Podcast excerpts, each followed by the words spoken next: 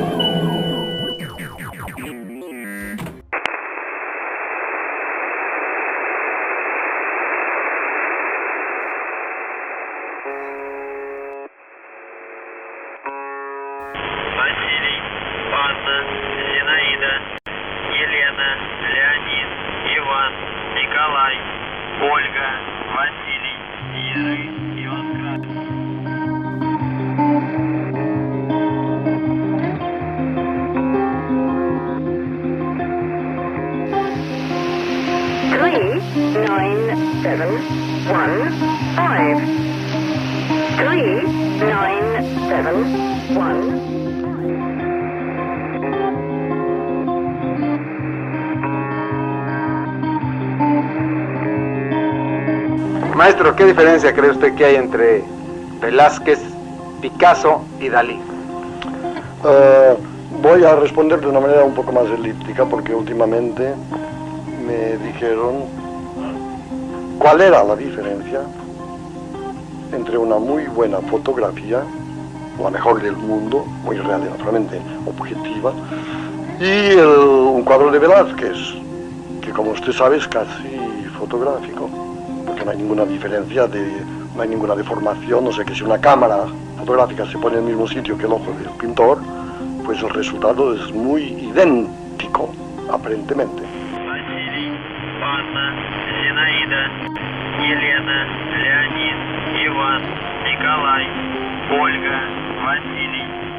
Y entonces Dalí respondió como siempre, de una manera brillantísima, que la única diferencia que había entre la mejor fotografía del mundo y un cuadro de Velázquez, la única diferencia era exactamente la diferencia de 7 millones de dólares, porque se acababa de vender por 7 millones de dólares el retrato maravilloso que tiene ahora el Metropolitan Museum de Nueva York de Juan de Pareja.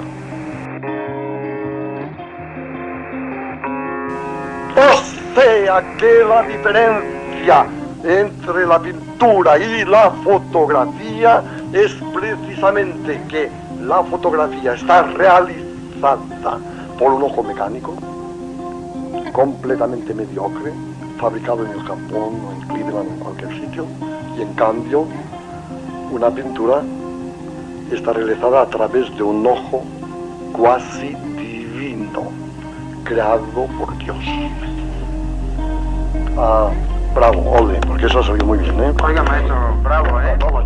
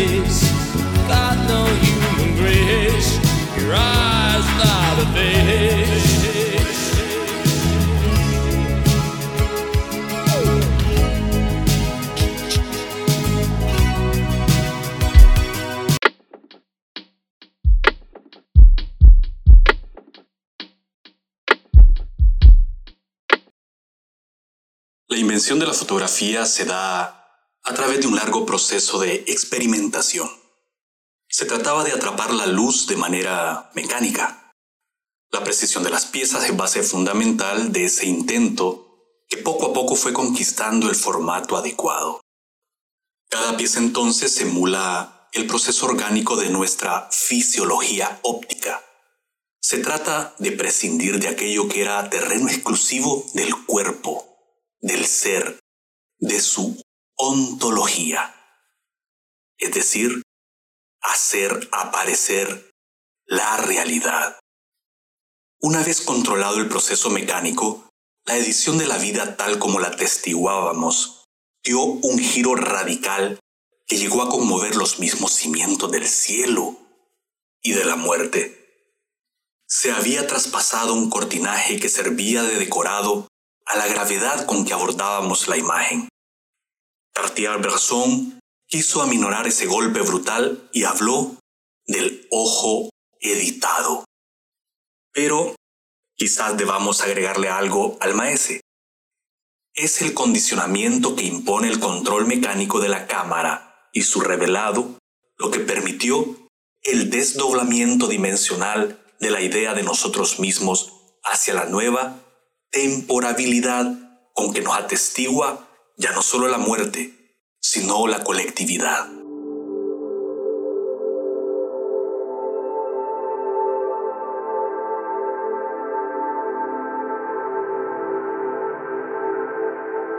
El intermediario especialista, el constructor de cámaras y el revelador de la película entraron a escena y personificaron el nuevo Deus ex machina. No más retratos para las tumbas, no más retratos para los museos o salones aristocráticos.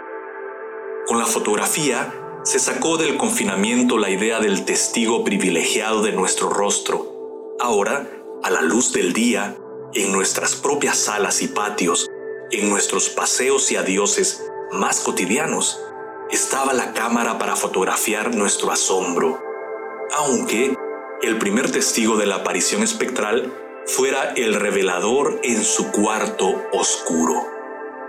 Suena a misterio, ¿no es así?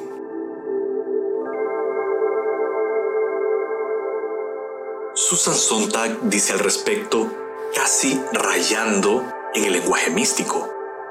El lema de ventas para la primera Kodak en 1888 era, usted oprima el botón, nosotros hacemos el resto. Al comprador se le garantizaba que la fotografía saldría sin errores. En el cuento de hadas de la fotografía, la caja mágica asegura la veracidad y elimina el error. Compensa la inexperiencia y recompensa la inocencia. Podría decirse que Sontag está describiendo el trabajo de Anubis ante el recién llegado a la ultratumba. Activar el botón es insuflar el alma. Hacer el resto sería el mecanismo de sopesarla.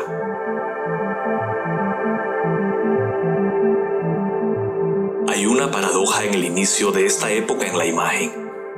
Así como los retratos de Fayum estuvieron ligados a un declive civilizatorio de las élites que derivó en sincretismo popular, la idea de la fotografía nació con el trucaje o evocación ligada a la pintura y su halo onírico, y también, como no, con la solemnidad con que se debía seguir presentando lo humano ante la posteridad, ese eufemismo ilustrado del más allá.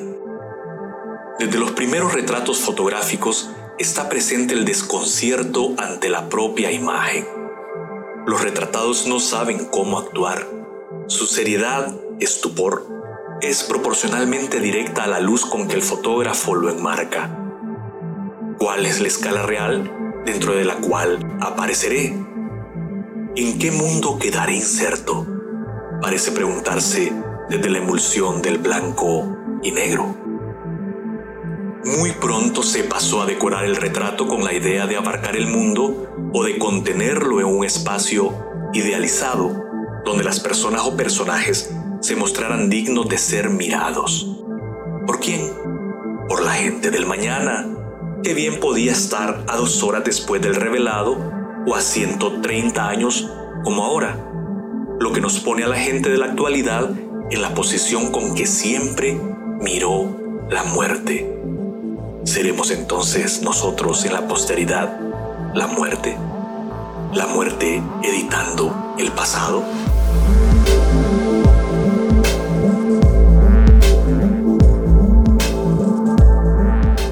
Nosotros cumplimos el papel de darle ojos a ese enigma y lo que miramos es un mundo yuxtapuesto, donde primaba el exotismo y el despliegue de glamour, los background de decadentismo victoriano y la esquiva mirada hacia un horizonte oblicuo que pareciera transmitirnos desdén o el acto de ocuparse en mirar cosas más importantes que nuestros ojos indefinibles la gente de aquella época en la fotografía siempre está mirando como a la izquierda, así hacia la derecha. Un dejo de pudor asolaba la fotografía inicial, timidez que muy pronto se rompería en el proceso desacralizador de la imagen. Marlieu Ponty lo dirá de la siguiente forma.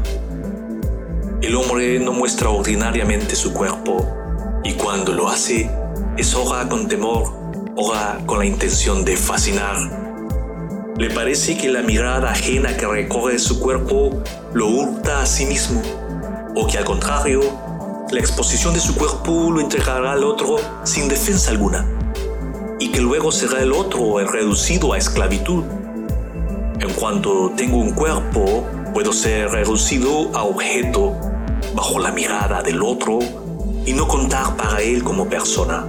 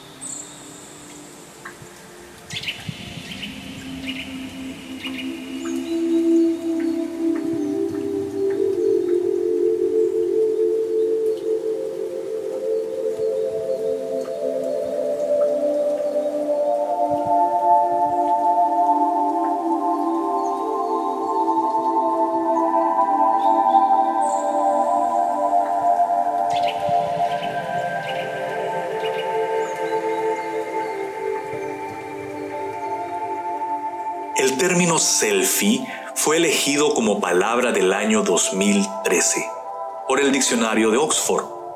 En el 2014, solo en el Reino Unido se tomaron 1.2 mil millones de selfies, aunque un estudio de la tendencia en Instagram revelara que de 459 ciudades estudiadas, era Manila, Filipinas, la ciudad que mayor concentración de selfies presentaba le gustan mucho a los filipinos los selfies.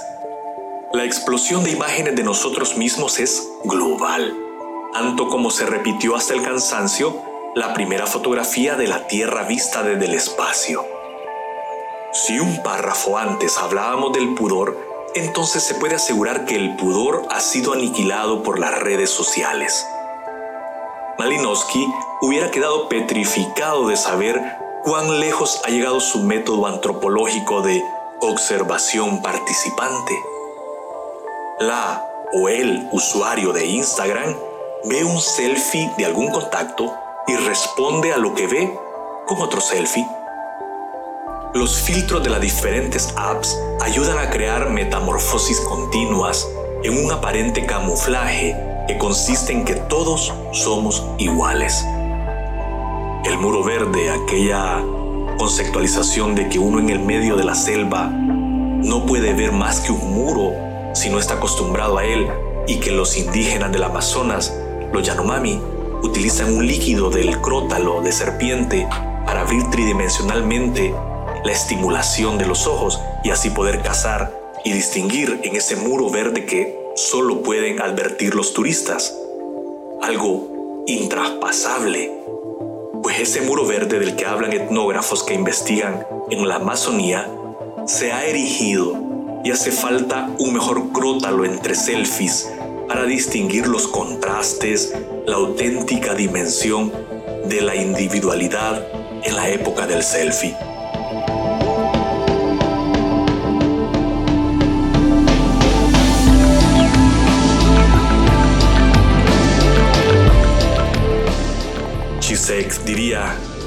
Cualquier parecido del sujeto consigo mismo es pura coincidencia.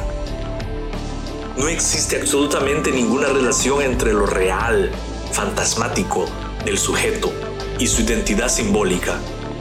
Ambos son totalmente inconmensurables. La identidad individual se ha diluido en una avalancha de imágenes que resultan en la prueba más plausible de la sociedad líquida que describe Sigmund Bauman. Y sin embargo, esa individualidad prismática en la omnipantalla sigue teniendo una conexión directa con el Thanatos, es decir, con el sentido de la muerte. La muerte suave que brinda un rostro que mengúa hasta que el esplendor adolescente o de la juventud termina. Llegados al rostro envejeciente, los likes comienzan a declinar y el favor del público traslada su mirada hacia otro lado. La muerte social comienza con toda la exclusión de valores que las redes trasiegan.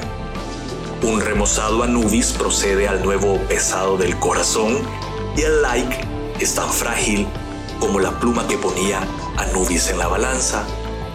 Así que para presentarse ante este atavismo, el usuario decide el recurso de diluir su identidad en el rasgo más trending. Un trending proveniente de una actriz o modelo de pasarela, influencer o cantante, aunque últimamente el hastío reiterativo es tal que los modelos a seguir se erigen en las eróticas o cómicas trivialidades del TikTok, surgidas ahí mismo, en la habitación el confinamiento pandémico, es decir, dentro de la más reciente tumba social donde la vitalidad humana se niega a que la muerte sea la última razón de todo, mors ultima ratio, replicando en un decidido mors certa, vita incerta, la muerte es segura, la vida incierta.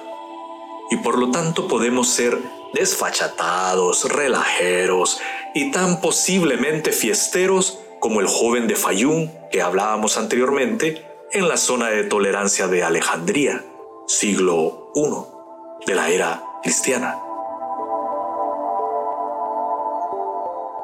Te acabas de vestir con tu outfit favorito para salir con tus amigos, con tu pareja o para ir a algún evento. Te miras al espejo para asegurarte de que todo está en su sitio antes de salir de casa. Estás impoluto y con ropa que te favorece y entonces te dices a ti mismo, voy a hacerme un selfie, que tengo altísima facha. Entonces echas tu mano al bolsillo, sacas el móvil, abres la app de la cámara, colocas el móvil frente a tu preciosa cara, compruebas en la pantalla que todo está correcto y a continuación disparas.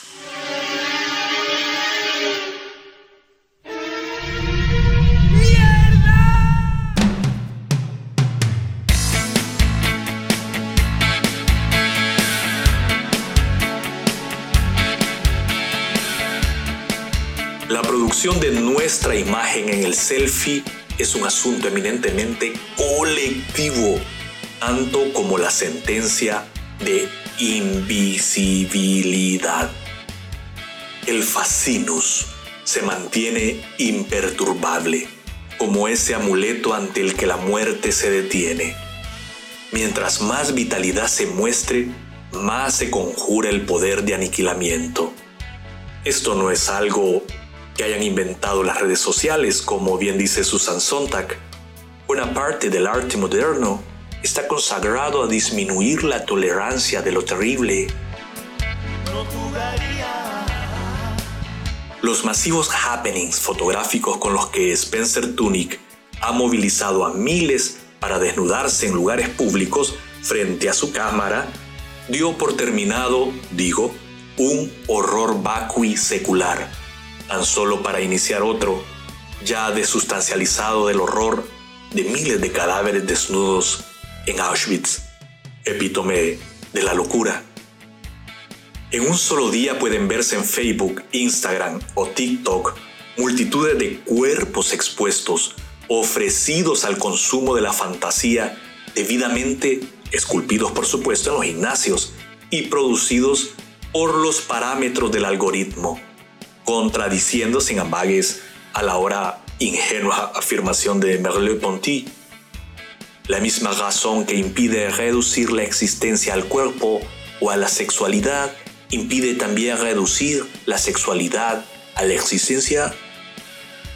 Aunque un poco más adelante de esta reflexión, Ponty la reconsiderará expresando, hay que reconocer sin duda alguna que el pudor, el deseo, el amor en general tienen una significación metafísica, eso es, son incomprensibles si se trata al hombre como a un haz de instintos. Concluyamos. ¿Y cómo nos miramos en realidad cuando nos tomamos un selfie? Nos miramos desde la muerte. En su libro de crónicas urbanas, Estambul, Orhan Pamuk, este impresionante novelista turco, nos dice que la muerte mira en blanco y negro, porque para él recordar Estambul era hacerlo a través de la fotografía de archivo en blanco y negro, el color de la ciudad que ya no existe, el registro de lo perdido. El fotógrafo actual, no novelado por supuesto, smartphone en mano, entonces es la muerte. Pienso que el selfie encarna uno de los ojos con que nos mira la muerte. Una vez que nos toca con su luz, todo se vuelve pasado de inmediato y por lo tanto el algoritmo nos reclama más velocidad para contrarrestar la pérdida y nosotros, a través del selfie, intentamos fijar la última imagen que nos brinda la vitalidad. La vitalidad en su más alto nivel de exposición. Damos la cara, o mucho mejor, tenemos rostro y corazón, güeyes, como decían los mexicas, es decir, tenemos personalidad, lo cual nos dignifica ante la muerte. Y con el otro ojo, ¿qué mira la muerte? Sin duda alguna, edita para siempre nuestra última imagen. Esa mirada nunca nos la quitamos de encima, así como la ansiedad provocada por las redes en la posible invisibilidad que nos vuelve compulsivos.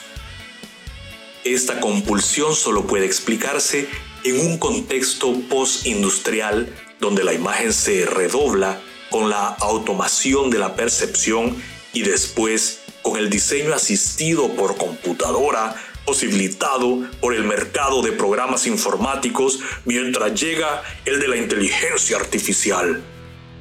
Vaya, Olvirilo ha dicho algo lapidario.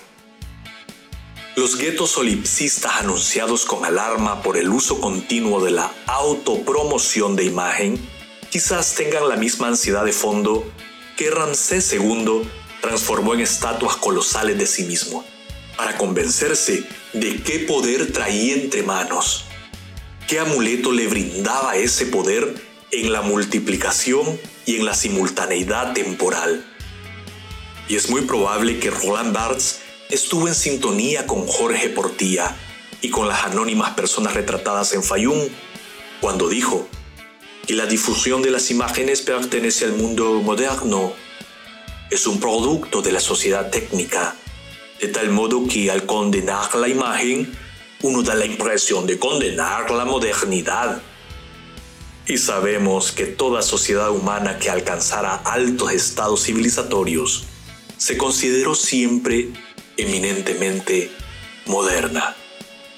Algo que hasta la inteligencia artificial debería tener en cuenta antes de dar su próxima gran travesía, con nuestro rostro en selfie como mascarón de proa en el mar de la insondable muerte.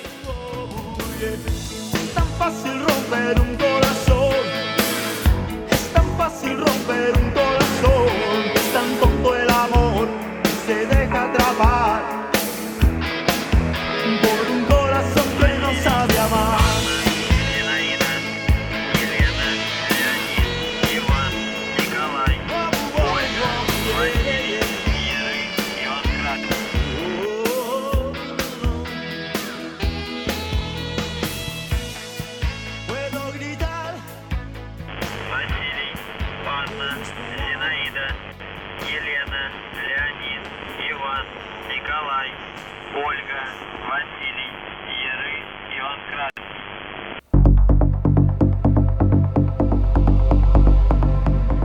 Usted ha escuchado Bitácora del Párvulo y ha sido su memoria la que ha puesto la música.